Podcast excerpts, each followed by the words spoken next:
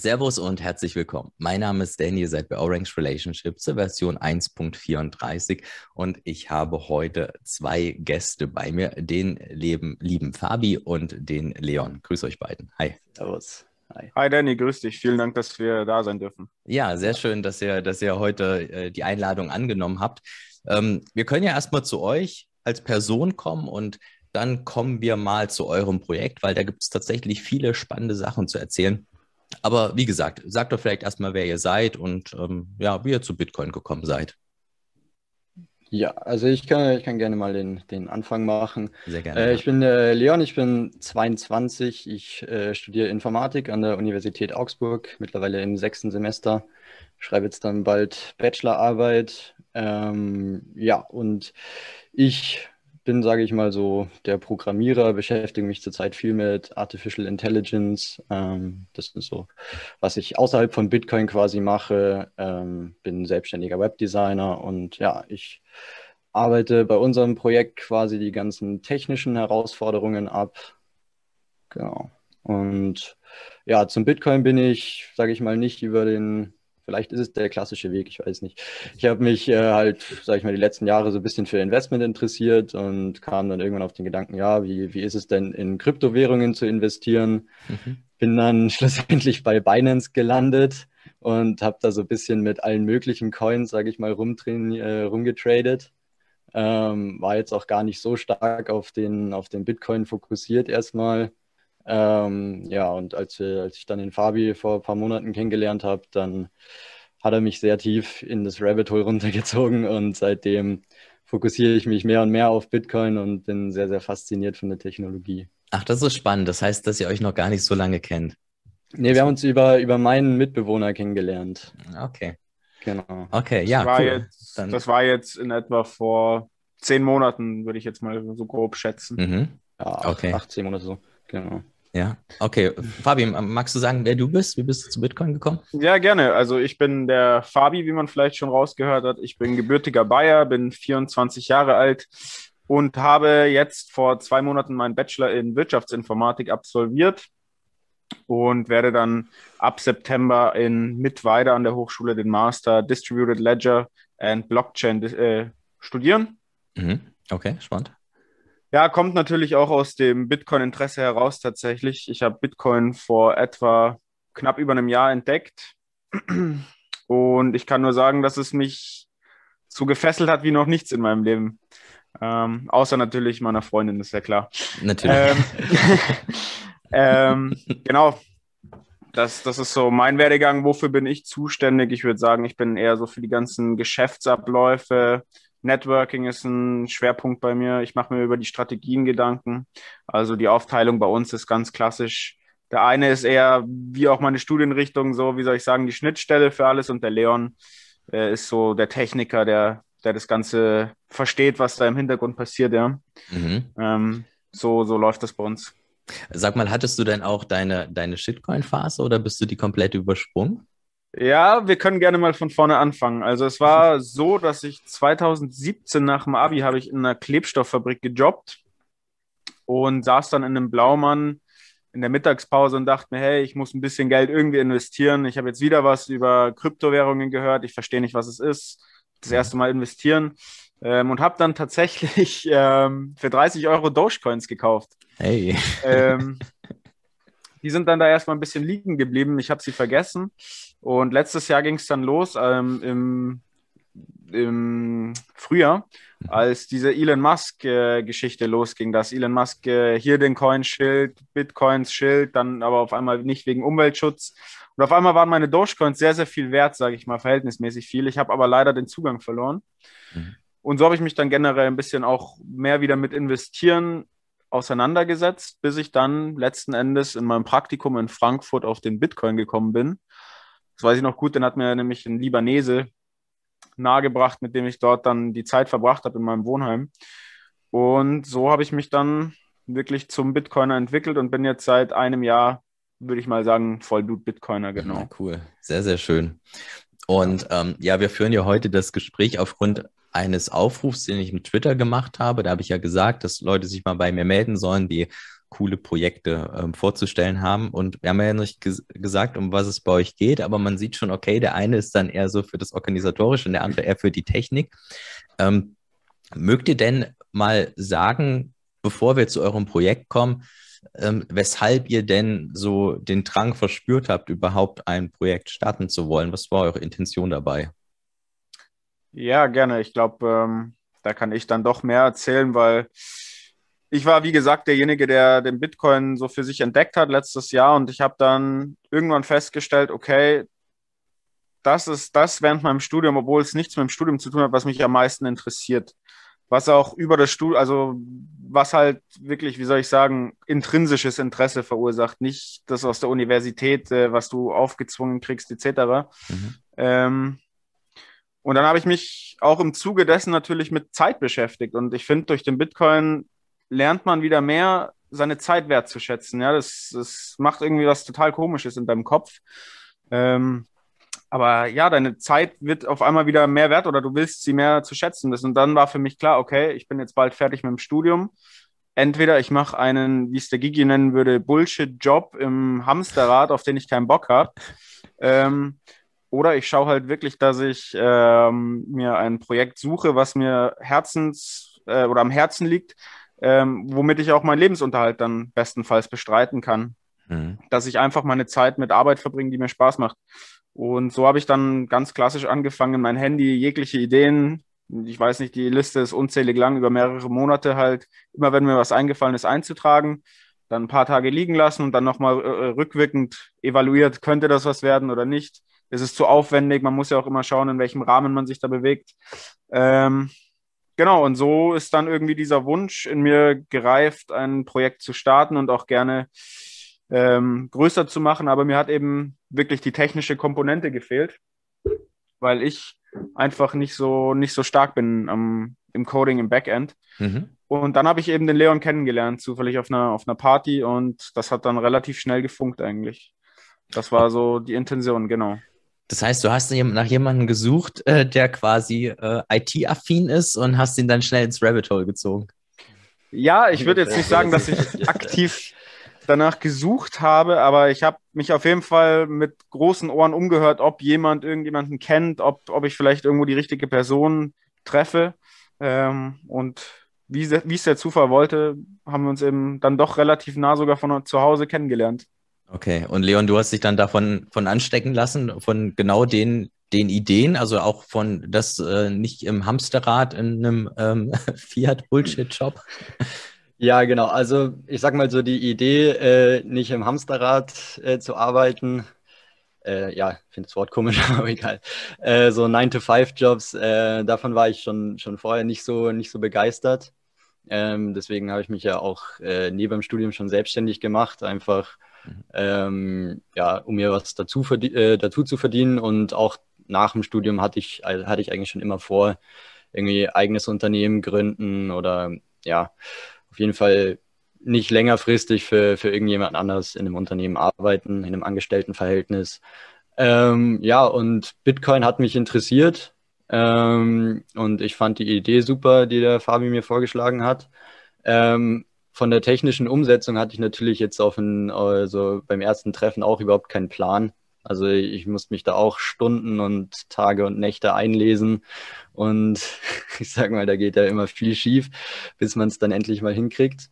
Ähm, ja, aber ich hatte halt von uns beiden, sage ich mal, das technische Verständnis und dann auch das Durchhaltevermögen, irgendwie äh, die technischen Herausforderungen zu meistern.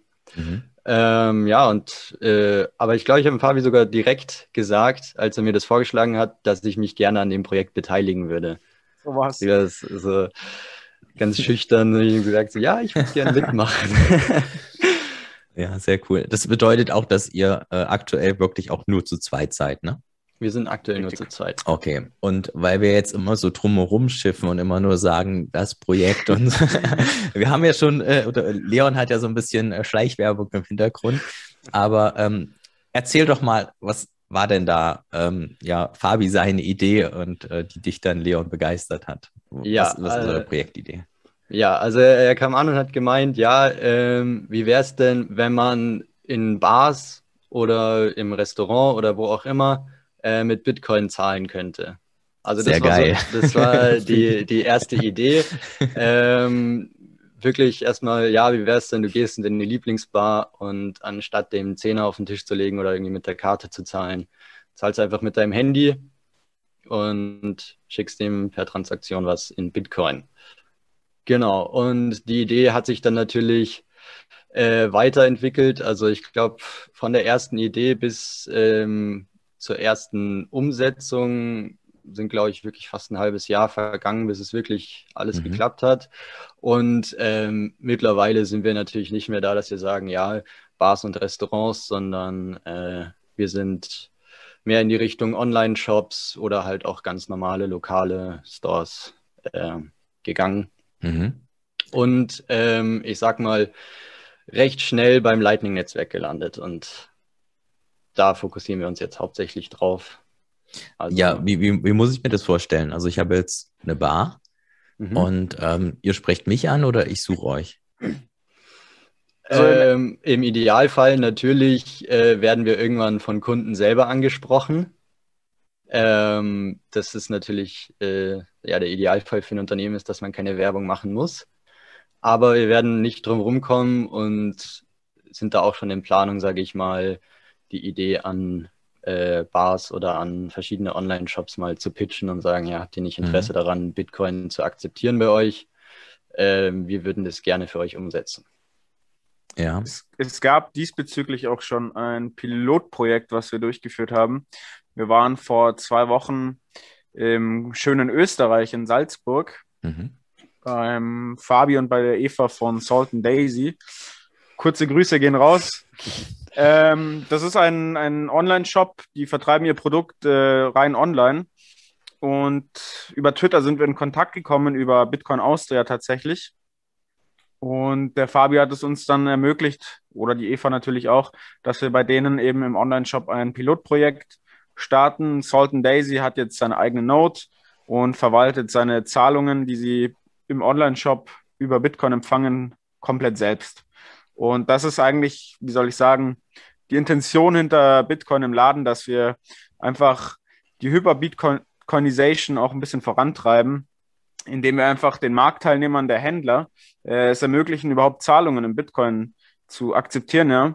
Und wie das dann hinten raus von Gewerbe zu Gewerbe unterschiedlich aussieht, ist erstmal egal. Es wird individuelle Lösungen geben, es wird auch Lösungen, wie soll ich sagen, standardisierte Lösungen geben.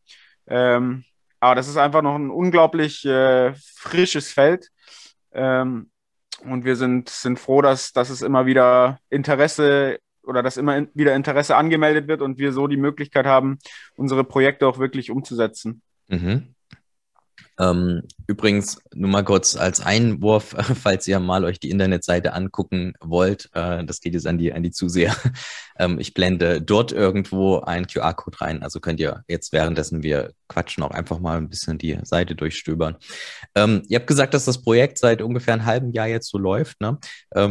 Habt ihr da jetzt jeden Tag da äh, dann richtig, richtig Arbeit reingesteckt? Also sind da jetzt äh, viele hunderte Stunden schon reingeflossen? Also um vielleicht mal zu gucken, wo, wo, wo, wo, wo steht ihr denn jetzt von dem, äh, ja, auf eurer Roadmap?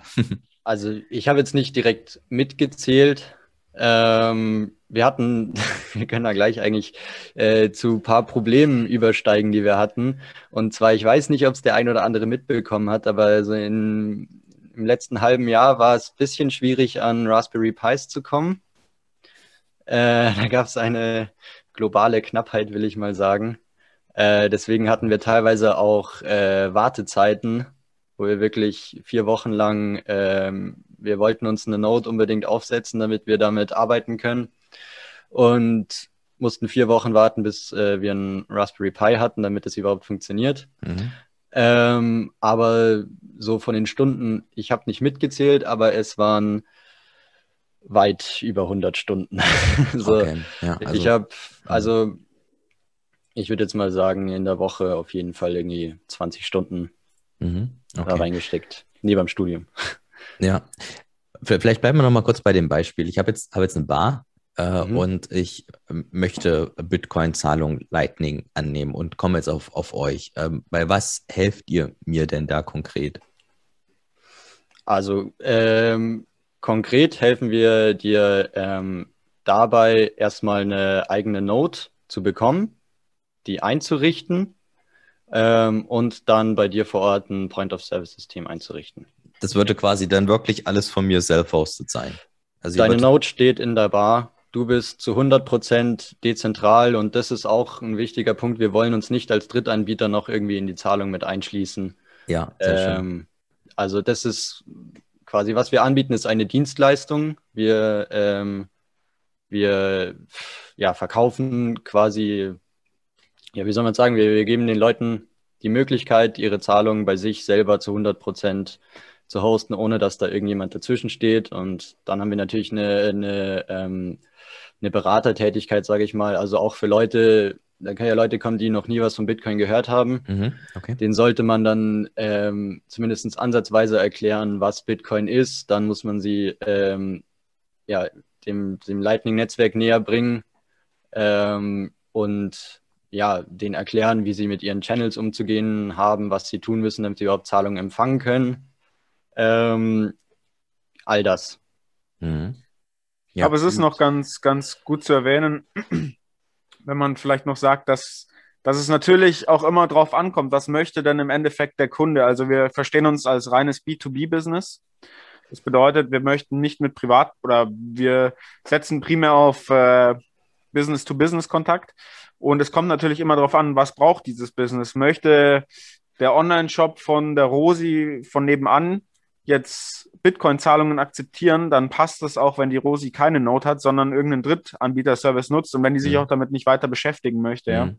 ja. Aber ich sag mal so, ähm, als Vollblut-Bitcoiner ist es mir natürlich schon auch wichtig und dem Leon inzwischen auch, wirklich auch diese Selbst- oder die Autonomie der Zahlungsabwicklung weiterzugeben. Ich meine, wie cool ist das, dass du einfach dezentral wirklich Zahlungen akzeptieren kannst, managen kannst und dir kann keiner dazwischen funken. Absolut.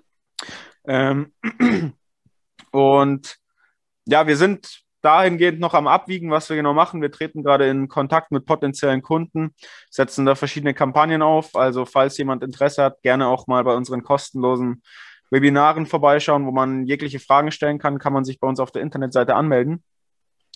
Ähm, aber es geht eben im Endeffekt immer darum, was braucht der Kunde, ja. Das ja. ist ein also, marktwirtschaftliches Spiel. Eine spannende Frage ist zum Beispiel auch, ähm, es gibt ja Kunden, die möchten die, das Akzeptieren von Bitcoin vielleicht eher einfach nur als USP nutzen. Also sie sagen, ja, äh, vielleicht kommen dann mehr Kunden zu mir und kaufen ein. Ähm, oder es gibt eben auch andere, die dann sagen, ja, ich möchte das tatsächlich, weil ich äh, selber Bitcoiner bin und mhm. ich möchte dann meinen Bitcoin auch äh, direkt auf ein Cold Wallet legen und da lassen.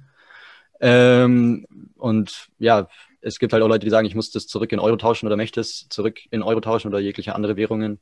Ähm, dementsprechend ist natürlich das, was der Kunde haben möchte, auch wieder ähm, ja, eine individuelle Sache. Und äh, da versuchen wir natürlich dann unsere Kunden so gut wie möglich zu beraten und denen dann auch die beste Lösung bei denen ins Wohnzimmer zu stellen. Mhm, okay. Wenn der Kunde möchte, wieder bei dem Bar-Beispiel, wenn, wenn ich mir wünschen würde, dass ihr meine Note hostet, würdet ihr das machen? Ja, könnten wir tun. Ähm, muss dann halt irgendwie, also wir haben uns das sogar schon überlegt, theoretisch spricht nichts dagegen, dass alle Notes von unseren Kunden bei uns stehen. Mhm. Ähm, man, weil ich sage mal so, man kann das, man ist dann immer noch bei nahezu 100% self-hosted vom Kunden, außer dass die Node bei uns steht. Ähm, weil wir können es so weit machen, dass wir keinen Zugriff auf die Node haben, äh, sondern dass er sich übers Tor-Netzwerk zum Beispiel ähm, bei, bei seiner Node anmelden kann. Dann managt er trotzdem all seine Sachen. Ja. Ähm, Gerade für Online-Shops würde das äh, den Aufwand, den ich betreiben muss, damit, äh, äh, damit mein Online-Shop bezahlen kann, deutlich verringern. Ähm, weil sonst muss man, je nachdem, wo die Node steht, muss man eben vor Ort, sage ich mal, Sachen einrichten, dass das auch funktioniert. Mhm. Ähm, das würde es natürlich vereinfachen, wenn die bei uns steht. Aber äh, da haben wir uns jetzt noch nicht festgelegt. Also ähm, es sind halt auch rechtliche Fragen, die da einfach im Raum stehen. Da geht es vor allem dann ums Krypto-Verwahrgeschäft, wofür du halt einfach inzwischen BaFin lizenziert sein musst. Ja. Ähm, und da gibt es halt nur wenige Unternehmen, die diese Lizenz bisher haben. Ich glaube, wir haben ein oder zwei deutsche Unternehmen mit Nuri und Tangany dabei. Dann Coinbase, weiß ich, hat diese Lizenz.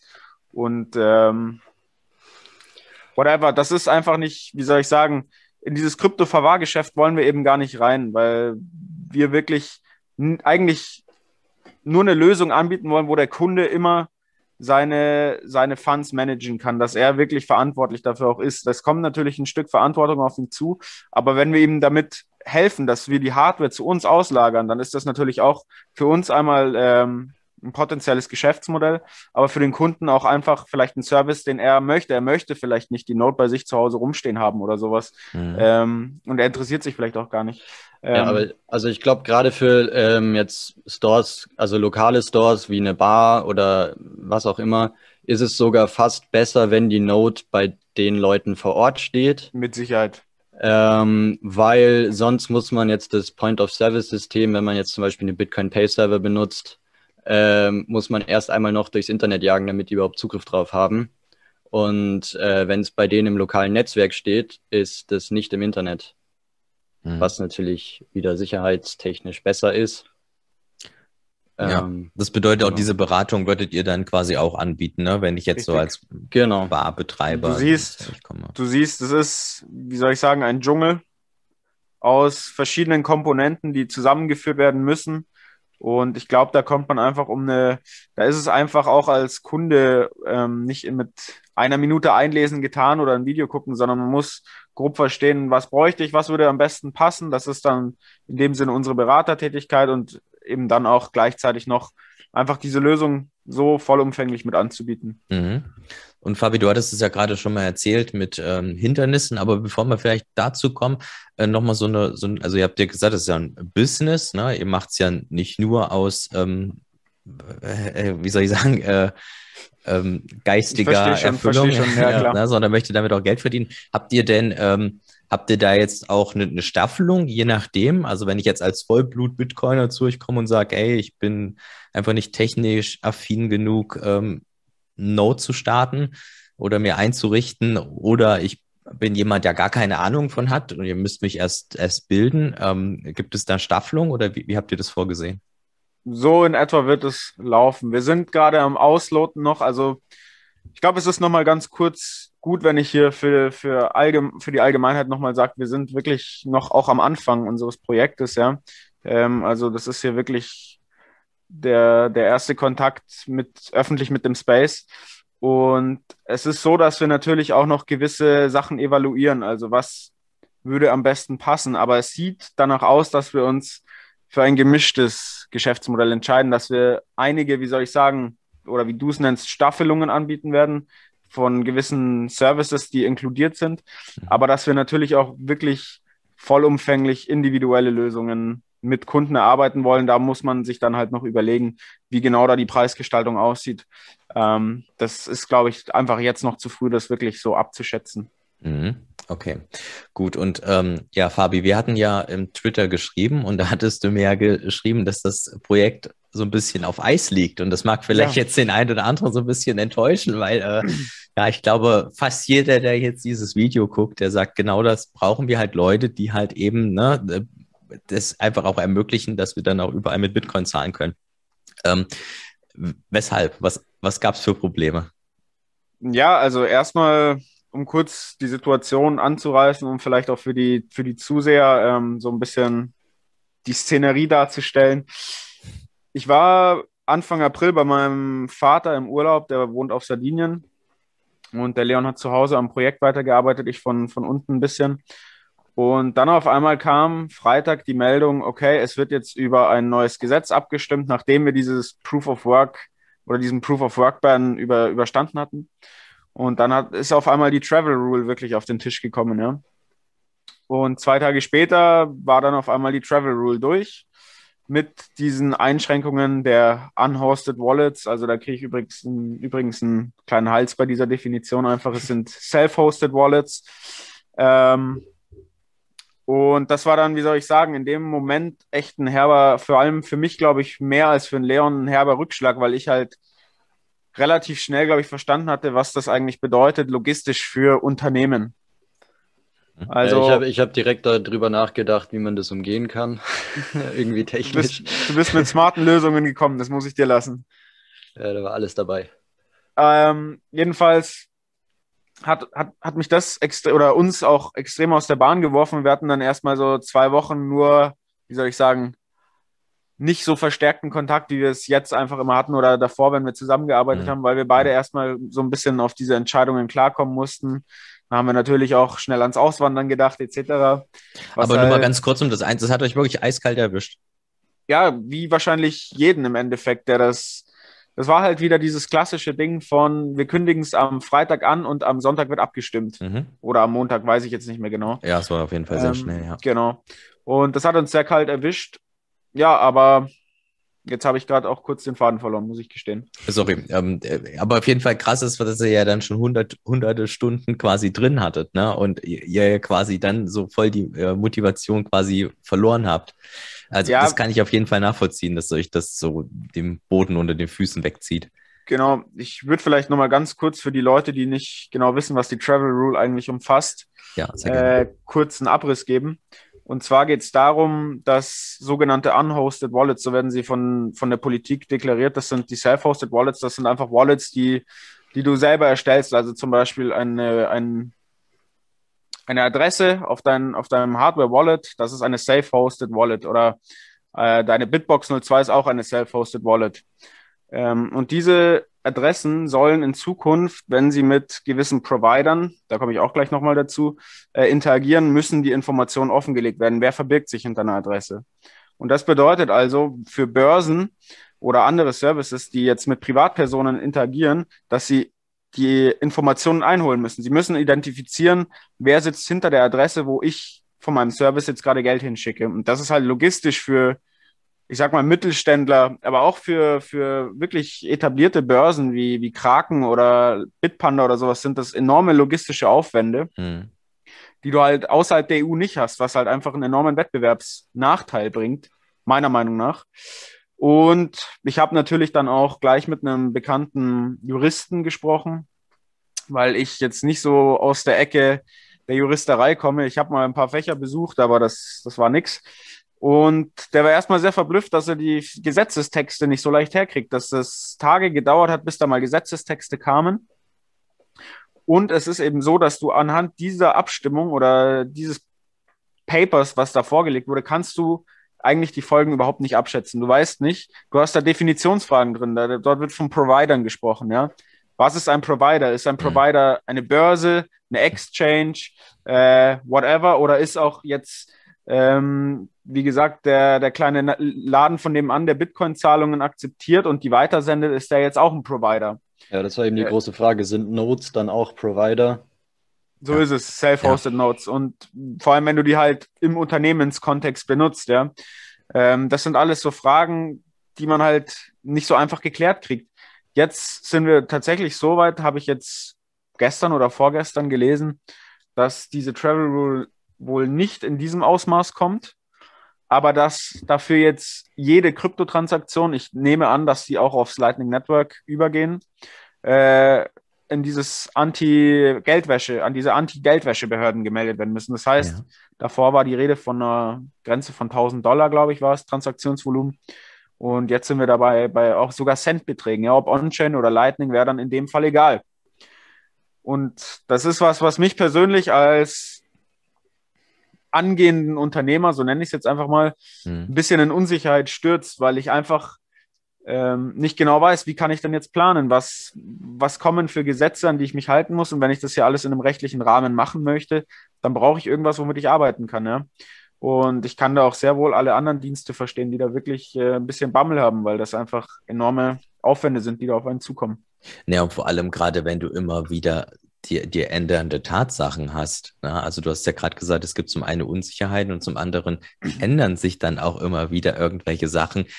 Äh, stelle ich mir extrem krass vor. Und ich finde, da sieht man eigentlich erstmal, was sich so die DEU damit antut. Wenn man jetzt mal zwei, zwei, zwei junge Typen reden hört, die irgendwie Bock haben, nach dem Studium irgendwie was Cooles zu machen, auch ein Projekt, was wirklich mal groß werden kann. Ich meine, das kann man ja auch mal dann sehr, sehr weit spinnen mit wirklich ganz viel, ganz viel Kunden. Jeder möchte irgendwie dann doch äh, Bitcoin-Zahlungen in irgendeiner Form. Und äh, wenn man mal sieht, wie die EU da interveniert und euch da eigentlich und auch, auch voll euch auch die Motivation nimmt. Also ganz ehrlich, ich hätte auch keinen Bock mehr, ne?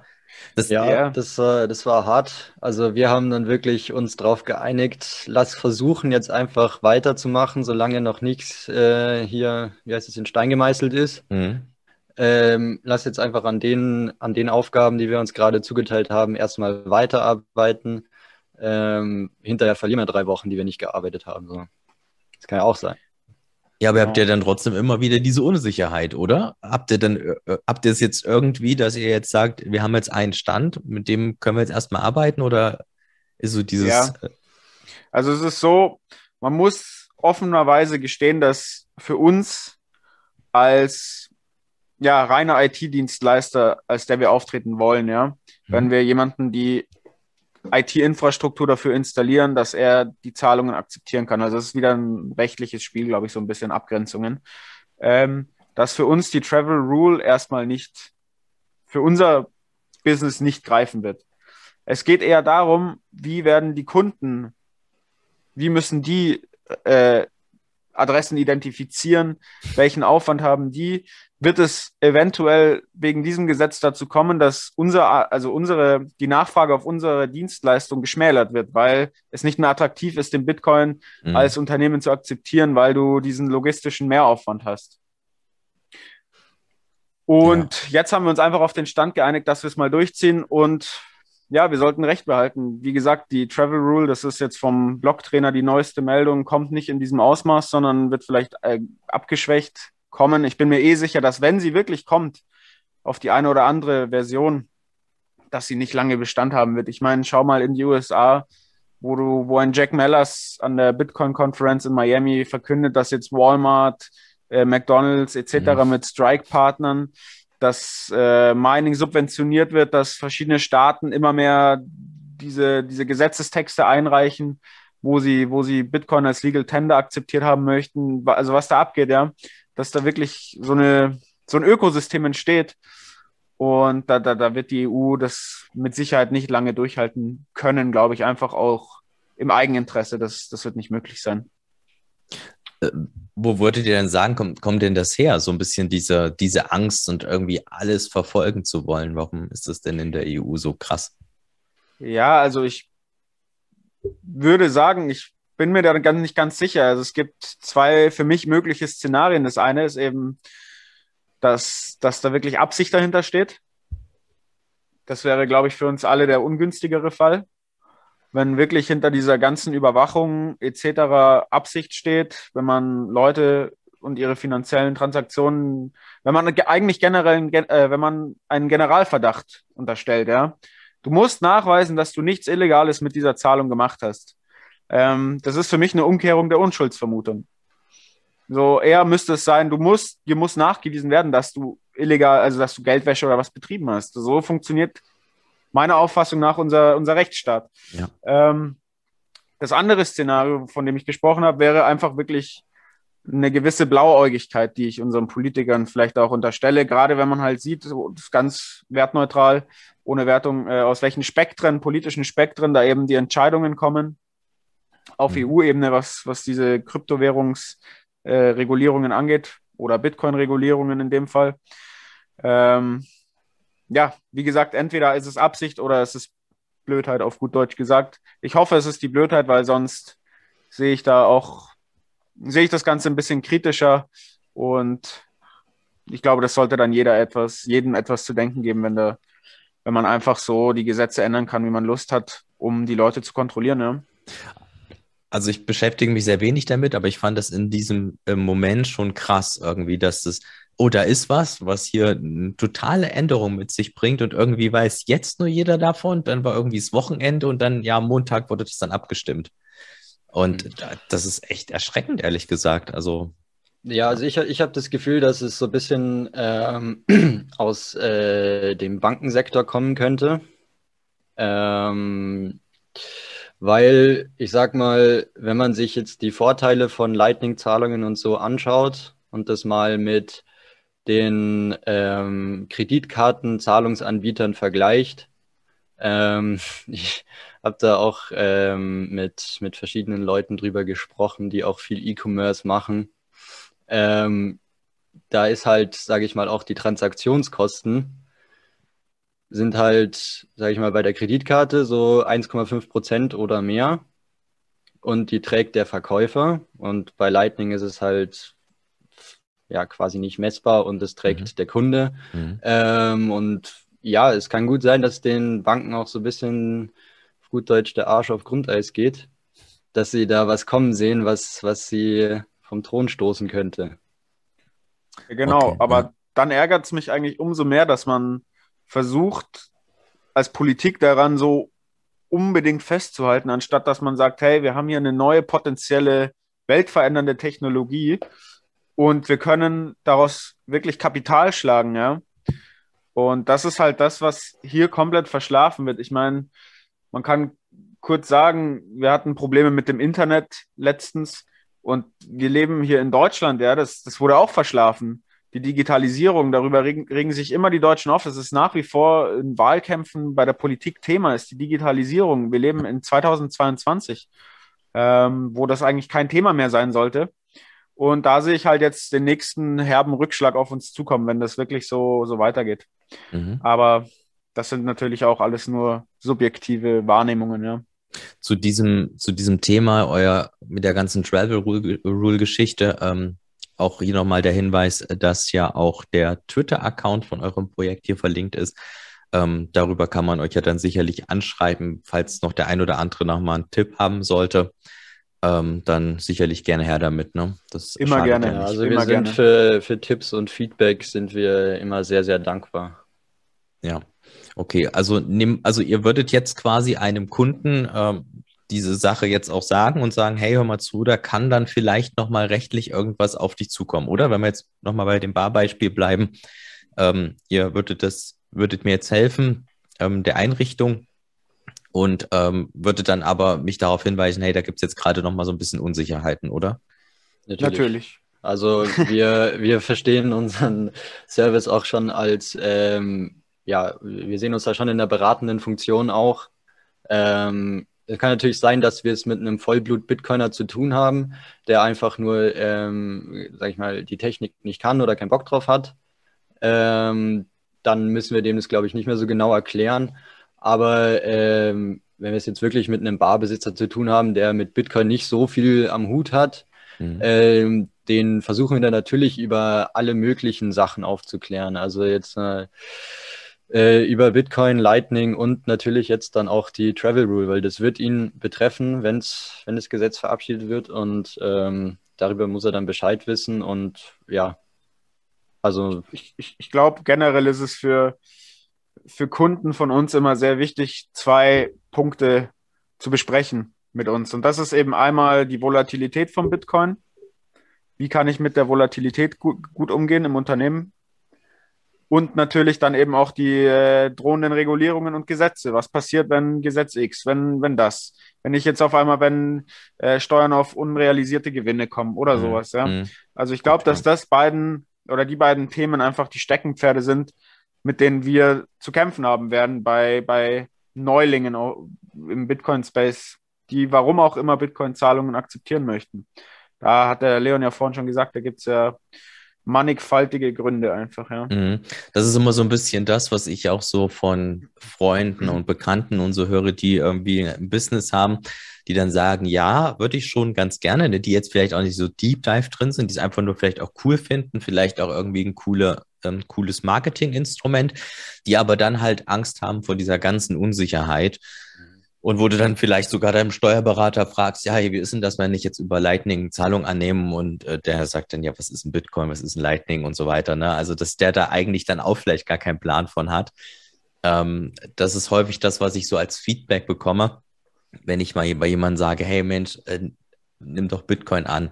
Ähm, gleiches Thema auch Bitcoin auf ein Balance Sheet legen von der Firma oder so. Da gibt es dann auch wieder andere Unsicherheiten. Also da ist es einfach irgendwie nicht so richtig klar definiert. Und das, also da merkt man einfach auch, dass wir auch ein Stück weit auch am Anfang sind, ne? Total. Also ich kann dazu mal gerne kurz einen Gedankengang äußern. Ich habe heute früh von Jonas und Manuel den Bitcoin Verstehen Podcast angehört. Mhm. Und da ging es eben auch um die Adoptionskurve. Ja? Da ging es darum, um die ersten 2,5 Prozent der Menschheit, die den Bitcoin benutzen, dann die nächsten 5 Prozent bis zu den 34. Und es wird schon so in etwa eingeschätzt, dass wir zwischen 2 und 5 Prozent irgendwo jetzt sind. Ja, das heißt, wir sind schon noch bei den Early Adopters einfach. Das Thema ist noch nicht voll in unserer Gesellschaft mhm. angekommen. Wir mhm. sind in einer totalen Bubble und ich glaube, sich dessen bewusst zu sein, ist extrem wichtig. Also du, ich, Danny, Leon, wir sind in einer Bubble mit, mit vielen ja. Leuten. Ja. Ich meine, das kennt auch jeder von uns, wenn wir jetzt nach außen hin kommunizieren, wir sind Bitcoiner mhm. oder sowas, ist das schon immer ein sehr spezielles, sehr spezielles Ding, über das man da spricht, ja. Absolut. Weil, weil man einfach mit Leuten außerhalb der, der Bubble kommuniziert. Ja, aber da sehe ich tatsächlich auch in den Medien ein gewisses Problem, weil wenn man jetzt mal so, wenn ich mit meinen Eltern darüber spreche und äh, meinen Großeltern werde ich das gar nicht erst erzählen, weil alles, was die gehört haben, ist mal in der Tagesschau oder so, dass Bitcoin irgendwie ja. Ganz, ganz schlecht ist und nur für illegale Zahlungen verwendet wird. Aber ich glaube, wenn man denen das dann mal erklären würde und im Vergleich dann, sage ich mal, ein Fiat-Geldsystem, dann würden sie sich vielleicht doch nochmal umschauen. Aber ich habe halt auch das Gefühl, dass wirklich in, in letzter Zeit und vermutlich oder hoffentlich nicht in der Zukunft nicht besonders gut in den Medien kommuniziert wurde. Also der Bitcoin wird durchaus schlecht dargestellt, leider. Ja, aber es ist ja. eben so interessant zu sehen, wie dieses, das passt alles in so gewisse Bilder, sage ich mal, oder es gehört alles zur Adoption dazu, meiner Meinung nach. Wir sehen jetzt, Danny, du hast deinen YouTube-Kanal, der ist bei 1200 Abonnenten, du, du startest dein, dein Business, ja.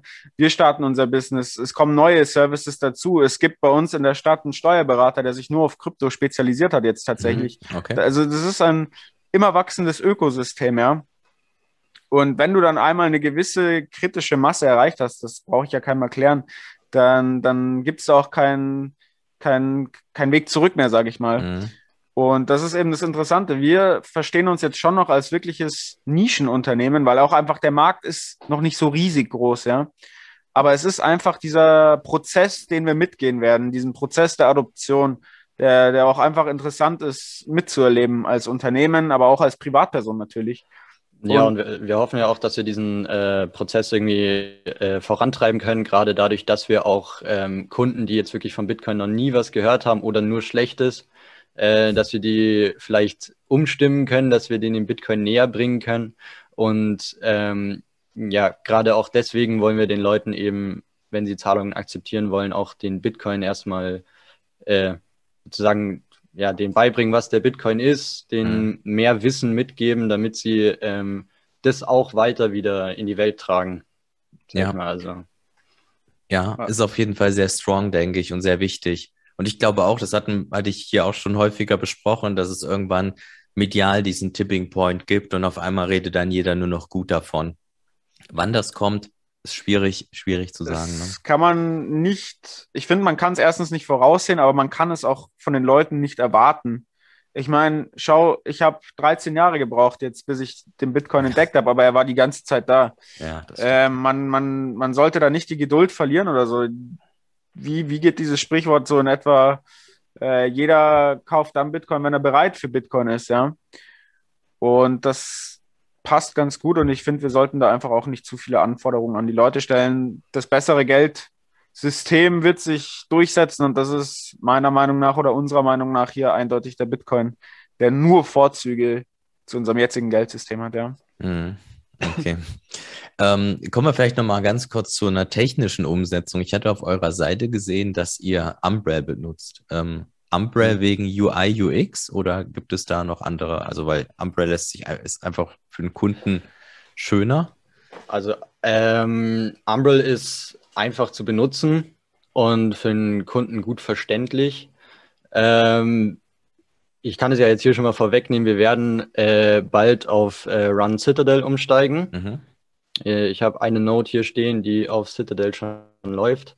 Ähm, und ja, wir warten eigentlich nur noch auf das, auf das nächste große Update, da, weil da teilweise UI-Bugs noch drin sind und so.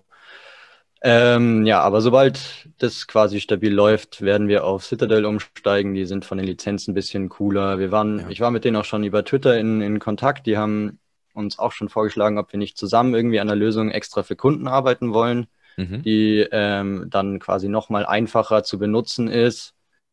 Äh, vielleicht gewisse Prozesse automatisiert, also wenn zum Beispiel irgendwelche Loopouts oder sowas, wäre natürlich super cool, wenn es für Kunden automatisch geregelt wird ähm, dass man ja so wenig wie möglich technisches Verständnis tatsächlich dafür braucht. Mhm. Ähm, genau, aber ja, momentan sind wir auf Umbrel, deswegen steht es auch so auf unserer Denkt, Website. Man kann hier noch hinzufügen, dass auf kurz oder lang werden wir um eine eigene Softwarelösung für, für Nodes nicht rumkommen, ja. Ja ich habe tatsächlich sogar schon mal angefangen, eine eigene ähm, Lösung zu programmieren, okay, aber ähm, bin da jetzt zeitlich noch nicht dazu gekommen, da weiterzumachen. Wo, wo, wo seht ihr dann die äh, Limitierung von zum Beispiel jetzt Umbrell? Naja, also Limitierung hat sie nicht, nicht wirklich. Also äh, man kann ja über die ganzen Apps, die man hat mit Ride the Lightning, Thunderhub und so, mhm. ähm, sag ich mal, die technische Limitierung hat man da überhaupt nicht. Also wenn man sich auskennt, kann man damit alles realisieren, was man möchte. Es ähm, geht vor allem um, um Lizenzfragen auch, ja. Ähm, bei Umbrella ist es nämlich so, eigentlich steht in der Lizenz drin, dass es für den Commercial Use erlaubt ist, aber es wird wohl doch irgendwo auch so interpretiert, dass es nicht erlaubt ist. Also wir sind da einfach okay. noch nicht ganz hm. sicher mit Umbrella. Ja, wir haben benutzen das auch nicht für unseren Commercial Use. Gleich mal hier kleiner kleiner Hinweis. Das ist alles nur für, für, für den privaten Gebrauch. Mhm. Run Citadel hingegen ermöglicht das ausdrücklich, ja ähm, diesen Commercial Use. Und es geht eben auch darum, dass Umbrel sich wohl vorenthalten hat in der Lizenz, gewisse Updates nicht vorzunehmen. Das bedeutet, dass, dass im Ernstfall, wir reden hier jetzt wirklich vom Worst Case, ja, könnte Umbrel theoretisch ein Update verweigern oder sowas, mhm. was halt wieder mhm. Äh, eigentlich diesen ganzen Sinn und Zweck von Open Source Software und freier Verfügung für jeden ein bisschen verfehlt. Das sind einfach die Gedankengänge, die uns jetzt gerade dahinter treiben, aber im Großen und Ganzen sind wir mit Umbrel zufrieden. Aber es ist natürlich auf lange Sicht dann durchaus notwendig, da dann, auch wenn der Leon mal ein paar Kapazitäten hat, einfach ähm, eine eigene Software zu releasen, ja, für, für Kunden. Und wenn ihr das nicht aus, aus Lizenzgründen macht, wenn, weil ihr dann Run Citadel nehmt, ähm, wes weshalb wollt ihr dann eine, eine eigene nehmen? Ähm, naja, es, es könnte ein paar äh, Features geben, die eventuell für uns interessant sind, die jetzt zum Beispiel Umbrel oder Run Citadel eben nicht anbietet. Mhm. Ähm, weil diese beiden äh, haben in ihrer UI einen meiner Meinung nach unfassbar großen Fehler. Und zwar kann man, wenn man sein Passwort eingibt, kann man die Seedwords anschauen. Ähm, und das wird dann natürlich kritisch, wenn du jetzt zum Beispiel von uns irgendwie eine Art Node Manager äh, Service ähm, buchst, sagen wir mal. Ah. Ja, das ist für ein paar Euro im Monat, dass jemand äh, deine Node und deine Channel managt. Mhm. Ähm, brauchen wir das Passwort vom Kunden und können damit seine Seedwords sehen und alles. Und wir können theoretisch jede Transaktion einfach tätigen. Ähm, deswegen ist es momentan für diesen ähm, Zweck einfach nicht geeignet. Ja, ähm, deswegen geht es momentan nur so, dass wir ähm, alle Passwörter zurücksetzen und den Kunden das komplett äh, selbst aufsetzen lassen, mhm. so dass wir da gar nicht mehr reinkommen. Und das wäre auch der Fall, wenn die Node bei mir daheim steht oder halt bei uns. Ähm, dann kommen wir nicht mehr auf die Node, auch nicht übers Terminal. Ähm, das wäre so, also momentan so. Und äh, eigene Software könnte zum Beispiel eben so Sachen anbieten wie Node Manager Accounts über die man nicht den vollen Zugriff hat. Ähm, ja, das wären wär, wären so ein paar Sachen, aber ähm, ja, ich glaube, da kommt in Zukunft sowieso noch jede Menge Softwarelösungen für Lightning-Nutz. Also ich glaube, wir werden da nicht hm. nur bei Umbrella und Run Citadel bleiben. Hm. Ich glaube, da kommt noch einiges. Und, Gut, und da könnt ihr ja dann auch relativ einfach switchen, ne? Also gerade da. Ja, und, und wie gesagt, äh, Run Citadel hat ja mit uns auch schon, wir hatten ja schon Kontakt und die haben auch gemeint, ob es nicht äh, interessant wäre, irgendwie zusammen eine Lösung zu entwickeln. Und ja. Hast, Aber da, da schauen wir mal, wo es hinführt. Hast mhm. du denn eine Note, Danny? Ja. Mit was betreibst du die? Auch mit Umbrel? Nee, Raspberry Blitz. Ah, okay, verstehe. Ja. Mhm. Ich weiß gar nicht, die habe ich seit Mitte 2020 vielleicht. Hm. Die wurde aber von meiner Freundin hier in den Schrank verbannt, also man sieht sie nicht. Ja, aber du greifst natürlich brav jeden Abend drauf zu und schaust, dass deine Channels alle gebalanced sind. Tatsächlich, ich versuche so einmal in der Woche. Ähm, ja, mal gucken. Also aktuell äh, hängt, hängt Zeus bei mir, da habe ich nämlich immer bei mir ganz gut gucken können von der mhm. Übersicht, aber irgendwie äh, spinnt die App gerade. Mhm. Warum habe ich, hab ich noch nicht weiter reingeguckt? Mhm. Aber ähm, ja, doch, ich betreibe auch ganz brav eine Note tatsächlich nur, äh, aber ja, doch, also muss schon sein. Es ist ja. auch einfach eine coole, coole Erfahrung, ne? Also ich glaube, es eine macht nette auch, Spielerei, ja. Ja, es macht auch wenig Sinn und da finde ich, da finde ich euer, euer Projekt auch so cool, dass ihr halt auch sagt, hey, äh, das soll auch jemand eigentlich, klar, wenn das jetzt gar nicht, dann helft ihr ihnen auch, aber eigentlich soll das jemand auch, auch lernen, ne? So. Ja, genau. Also da kommen wir wieder zu dieser Dezentralität, dass wir uns eigentlich da am Ende komplett ausklinken wollen. Ähm, weil das ja, wenn wir wollen, dass der Kunde das zu 100 Prozent bei sich hostet, ähm, dann also geht es natürlich momentan sowieso nicht, dass wir uns noch mit auf eine Node schalten, uns da einloggen können. Das wäre kompletter Quatsch, weil dann sehen wir ja alle seine Sachen. Das geht gar nicht. Selbst wenn das möglich wäre, ist es eigentlich trotzdem noch nicht so. Ja, also so Node Managing, das wäre noch okay. Ähm, aber wenn wir den Gedanken verfolgen, es soll 100% dezentral beim Kunden stehen, dann muss er zumindest verstehen, was da ungefähr passiert. Mhm. Und da sind eigentlich so die, die ähm, Softwarelösungen, die es jetzt gibt, Unreal und Citadel, sind eigentlich echt super gut, weil die sind einfach zu verstehen. Man kann super easy ja ähm, Geld versenden und auch Channels öffnen und so. Und also bei unserem Pilotprojekt, ich weiß nicht, ich war da äh, gerade am Computer, habe da rumgedoktert, aber der Fabi hat unserem Kunden quasi, ähm, hat der Umbrell erklärt und ich weiß nicht, wie gut hat er es aufgenommen? Ja, es ist sehr intuitiv. Hm. Ich meine, da muss man einfach den Jungs von Umbrell und Run Citadel schon mal einen Shoutout geben, dass es einfach eine super angenehme Lösung ist ähm, Lizenzkram hin oder her, die, die, Handhabung ist einfach so angenehm und so easy, auch mit dem App Store. Ja, man versteht eigentlich auch bei Ride the Lightning immer mehr oder weniger, was man macht. Man macht das zweimal und dann kann man da wirklich jegliche Prozesse äh, ja, lostreten. Ja, definitiv. So also das Feedback, was ich von Freunden äh, höre, da, da, haben die meisten tatsächlich auch Umbrell, äh, die jetzt auch so nicht so technisch versiert sind, vielleicht, ja, die es einfach geht super geil. Ne? Auch, dass es so interoperabel ist. Ich bin unterwegs und will mich kurz auf unsere Unternehmensnote draufschalten, weil ich was checken will. Mhm. Schnell Handy raus, Tor-Browser, zack, los geht's, ja. Mhm. Ähm, oder im lokalen Netzwerk, das ist super, super angenehm. Man kann sich sicher sein, dass, dass die Note nicht übers, übers ClearNet oder was erreichbar ist. Also auch höchste technische State-of-the-Art-Verschlüsselung und sowas. Ja, das mhm. ist echt, echt toll gemacht. Ja, sehr cool. Ähm, zu eurem Projekt. Wenn ich mich jetzt für euer Projekt interessiere und euch einfach ein bisschen, ein bisschen verfolgen will, ähm, kann ich denn einen ähm, Projektfortschritt sehen? Ähm, vielleicht wie viele Kunden ihr schon unterstützt habt, in, inwieweit ihr die Kunden unterstützt habt? Einfach ein bisschen, ich ja, will es jetzt vielleicht also, nicht Roadmap nennen, aber äh, einfach vielleicht könnt ihr so einen Zukunftsausblick geben.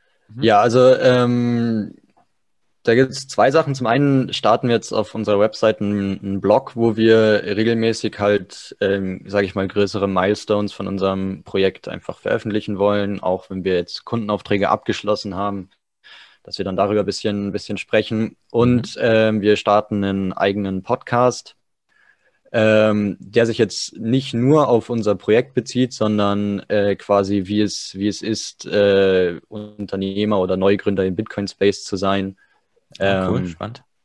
Genau. Und Habt ihr dafür schon einen Namen? Wollt ihr mal sagen, wie der heißt? Business on Bitcoin heißt der. Okay, aber da hat jetzt noch keine Folge. Also, also sucht, sucht ihn jetzt noch nicht. Äh, oder, oder ihr könnt ihr, er ist ja vielleicht schon angelegt oder ähm, könnte man ähm. Er ist angelegt. Ich sag mal so, wenn die Folge hier dann veröffentlicht wird mhm. auf YouTube, mhm. sollte auch bis dahin die erste Folge, vielleicht auch schon okay. zwei raus sein. Ah, okay. Ähm, und ja. Dann äh, findet ihr den Link auch in den Show Notes, dann packe ich den nochmal in die Show Notes. Genau. Es ist auf jeden Fall ein Projekt, das dann eher, der Podcast ist ein Projekt, das eher so aus meiner Richtung kam, weil ich lange danach gesucht habe, auch eben, wie ist es denn als Unternehmer generell natürlich, aber da kriegt man ja relativ viel Input, wenn man möchte. Mhm. Aber dann im Bitcoin-Space, ja, wie ist es denn da? Mit was für Problemen hat man zu kämpfen? Wir stehen jetzt schon an der Finanzierungsfrage, ja. Wir stellen uns immer, wie finanzieren wir etwas? Mhm. Und ähm, wie können wir rechtlich handeln? Was müssen wir beachten? Ja? Und diese ganzen Hürden und Steine, aber auch halt dann die Erfolge irgendwie, das fand ich eigentlich ganz interessant. Hätte mir das jemand näher gebracht, sage ich mal, und hätte da einen offenen Austausch einfach gefahren. Mhm. Wirklich real, wie soll ich sagen, unverblümt einfach mal darzulegen, wie, wie man so ein äh, Unternehmertum äh, bestreiten kann. Weil ich glaube, es gibt viele Leute da draußen, die voll Bock hätten, ein Bitcoin-Projekt zu starten wenn es nur ein kleines Projekt ist, aber die halt überhaupt keine Ahnung haben, wie soll ich ansetzen, ja. Genau, das ist halt genau das Ding. Ne? Du hast dann, also du hast vielleicht so ein kleines Projekt und siehst aber diesen riesen rechtlichen Rahmen drumherum, äh, was ich, was ich eben sagte, ne? mit Steuern und wie Verwahrung, wie darf ich, wie kann ich, was darf ich, was muss ich angeben, was muss ich nicht angeben und so weiter. Ganz genau. Ja, und wenn, wenn ihr da so eine Community rum, ähm, um, um euch shared, das ist, glaube ich, ganz cool. Also gerade weil äh, jetzt auch mit, im Hinblick mit der Travel Rule vielleicht äh, gäbe es da jemanden, der sagt, ja, genau so und so, so und so ist es, darauf müsst ihr achten und da ist es kein Problem. Und ja. Ganz klar, und das wird auch irgendwie mal dann in weiter Ferne natürlich das Ziel sein, sich auch mal Gäste einzuladen, ähm, die auch vielleicht so ein bisschen Business-Background haben. Ich habe da zum Beispiel an einen Professor Dr. Philipp Sandner irgendwann mal gedacht, der halt mhm. doch verstanden hat, ähm, dass es auch eine Riesenchance ist, die hier vor uns liegt mit, mit dem Bitcoin, ja, für junge Leute wie mich, Leon, aber natürlich auch für dich, Danny. Ähm, 33. Ja, jetzt bitte. ist, äh, ist das, glaube ich, steht hier einfach eine, eine riesige Chance vor der Tür, ja, die einem aber auch alles verzeiht. Man, es ist, ich finde diese, oder bildlich gesprochen, diesen Raum Bitcoin, der sich immer weiter ausdehnt, ja, du wächst automatisch mit, wenn du hier was startest in dem, in dem Space. Während du in einem anderen Room, sagen wir, in einem traditionellen, in einem traditionellen Finanzmarkt, der wird einfach kleiner, ja. Es braucht nicht mehr so viel Banker, es braucht nicht mehr so viele Leute am Schalter, es braucht einfach nicht mehr so viel Angestellte. Und das, das, wie willst du dich dann in so einem Umfeld, das quasi schrumpft, ähm, wirklich behaupten und erfolgreich sein? Da ist es doch einfach rational viel schlauer zu sagen, okay, ich schaue auch, dass ich in dem richtigen Space lande, im Bitcoin-Space. Ja. Und wenn du dann eben dazu noch, so wie wir, mit der Idee vollkommen äh, dich identifizieren kannst, dann glaube ich, kann das eine sehr, sehr schöne Arbeit sein, die wir auch mit anderen eben teilen wollen und da auch einen Austausch, wie du sagst, eine Community erschaffen, mhm. um. Ei, ei, ei. Professionell. das, ist, das ist echt hier, das ist live. ja, nee, aber klar, klar, wenn du halt eine größere, wenn du dann eine Community hast, die dann auch ähm, unternehmerisch denkt, dann hast du halt einfach ähm, ja gewisse Vorteile. Ne? So, also ist auch, glaube ich, super wichtig und ich glaube auch nur so funktioniert's. Zu, zu, zu dem Punkt, ähm, ähm, Fabi, was, was du gerade gesagt hast, ich finde auch, dass du im Bitcoin-Space so eine übelste Passion hast. Ne? Also, dass die Leute so ein bisschen so ein Gentleman's Agreement einhalten. Das heißt, sie gucken schon so, wie sind so die, die, die Gedanken von Bitcoin, dieses ähm, Be Your Own Total. Bank und solche Sachen, ne? Und äh, trotzdem, also trotzdem es hilft man sich gegenseitig ja. und so. Ich habe das Gefühl, es ist bei, also wir reden jetzt nicht über irgendwelche Scams, sondern von den etablierten Projekten, da wäre natürlich Aprico Media zum Beispiel, ist da, da ein gutes Beispiel, der Verlag, ja ähm, oder so. Man hat einfach das Gefühl, dass da wirklich ehrliche Arbeit dahinter steht, ja. Ähm, weil einfach Bitcoiner andere Bitcoiner schätzen, glaube ich. Und das ist eben was, womit ich gerne unsere Firmenimage auch langfristig ausstatten würde, dass man versteht, dass da wirklich ehrliche Arbeit dahinter steht, die nicht nur auf den finanziellen Aspekt abzielt, sondern auch wirklich auf das Ergebnis beim Kunden. Also qualitätsorientiert auf jeden Fall. Ja, und dass und man das Gefühl hat, dass man immer einen Ansprechpartner hat, etc. pp. Ja. Also wirklich diesen Kern rausbilden, das, das ist mir persönlich schon sehr wichtig in diesem Projekt. Mhm. Ja, und diesbezüglich äh, kommt euer Projekt, glaube ich, auch ziemlich gut an, würde ich, würd ich jetzt mal so schätzen, ne, weil ihr euch eben auch an diese ja, Bitcoin-Philosophie haltet und euch da langhangelt und äh, da einfach den Leuten helft und ähm, super cool, super geiles Ding, definitiv. Ja, ja also ich, ich denke mir halt, wenn wir, wenn wir es so machen würden, dass wir alle Zahlungen für unsere Kunden hosten, Das äh, wäre nicht innovativ, weil mhm. das gibt es schon.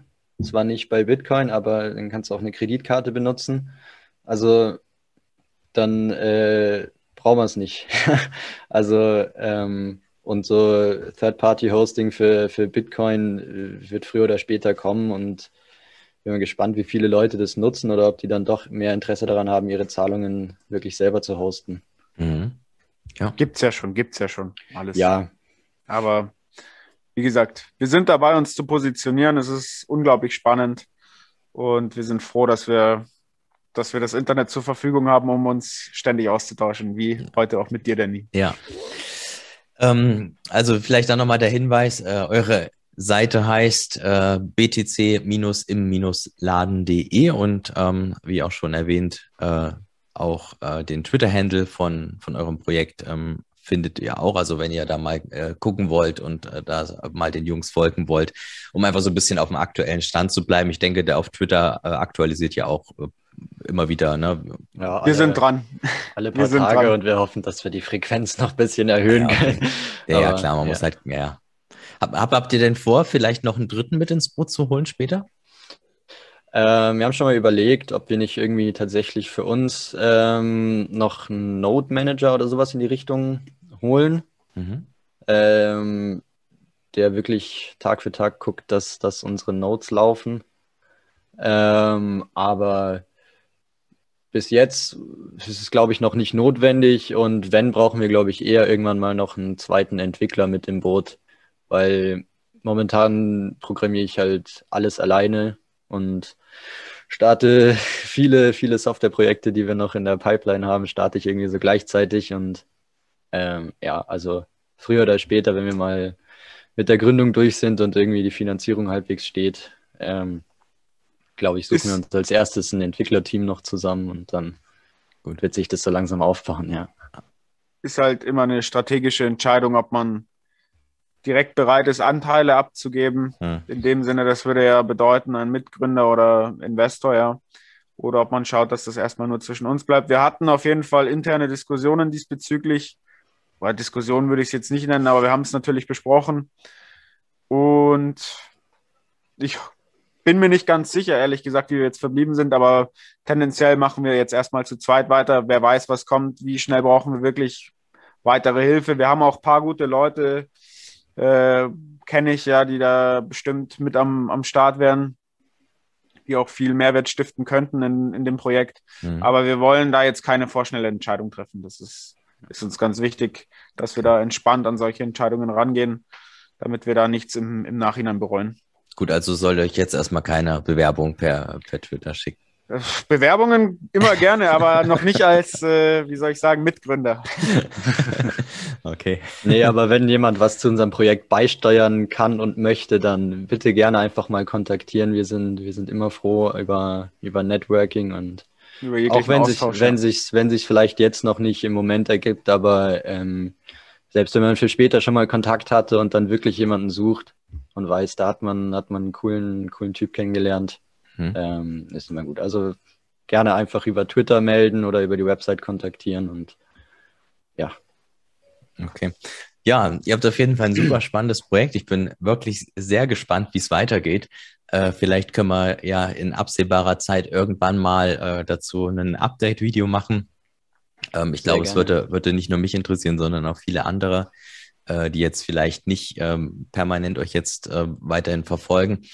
Aber äh, ja, ist ein super spannendes Projekt. Ich finde es vor allem echt cool, dass ihr euch so an diesen, an diesen Bitcoin-Prinzipien orientiert und jetzt nicht nur so das Geld seht, sondern halt. Nein, so, nein, auf ähm, keinen Fall. Na, und das ist halt total geil, ist total echt und äh, ja, also holt mich, holt mich sehr ab. Ich glaube, ich bin da nicht alleine. Ja, das freut uns. Das Brauchst freut du vielleicht uns. in deinem Shop, äh, musst du, glaube ich, auch noch Bitcoins akzeptieren, richtig? Ja, hat er schon ein Vorgespräch. Ne? Da müssen ich schreibe schreib dir gerne einen Online-Shop und füg dir, das, füg dir das ein. Okay, das können wir nochmal noch mal off-take klären. Hab, habt ihr denn sonst noch irgendwas? Wie gesagt, ich, wir freuen uns auf jeglichen Kontakt mit uns. Habt ihr Ideen? Anregungen, auch wenn die Website irgendwie nicht läuft oder sonst was. Wir sind wirklich für alles dankbar und ja, generell kann ich nur noch sagen, ich glaube, es gibt nie genug Leute in dem Space. Wenn ihr Bock habt, was zu starten, ihr eine Idee habt oder sonst was, dann startet einfach mal rein, lasst euch Zeit. Wir haben wirklich bis zu dem, wo wir jetzt sind, auch acht Monate gebraucht und wir sind nicht richtig weit. Wir stehen am Anfang, Anfang ja. Hm. Es gibt immer viel zu tun und wenn, wenn man da bei euch den richtigen Nerv trifft, wenn es euch kitzelt, wenn es irgendwie heißt, selbstständig und Bitcoin und Entrepreneurship oder sonst was, dann schaut mal, ob das vielleicht was auch für euch wäre. Ob ihr vielleicht eine Projektidee habt und traut euch auch mal was. Ja, und glaub, Podcast dann abonnieren, ne? Weil da ist ja genau ja, dann das Thema. ja, wird spannend. Also es ist eine neue mhm, Erfahrung, ja. mal so einen Podcast wirklich zu produzieren. Mhm. Wir fallen uns noch recht oft ins Wort bei der Aufnahme. Das muss man dann alles natürlich hinterher irgendwie klären oder halt neu aufnehmen. Oh ja, wirkt so aber auch natürlich. Ich finde das ja. gar nicht so schlimm eigentlich, ne? wenn das so. Es ist, wie gesagt, man macht seine Erfahrungen und wir sind wirklich für alle Erfahrungen dankbar. Auch bei dem Pilotprojekt jetzt kann ich mich auch nur nochmal bedanken. Es war. Ja, da haben wir echt viel gelernt über. Wir hatten eine gewisse Vorstellung, wie wir das, wie wir das durchziehen wollen, eine Einrichtung beim Kunden.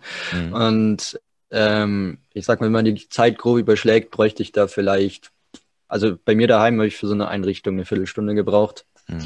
Ich saß dort neun Stunden vom Rechner,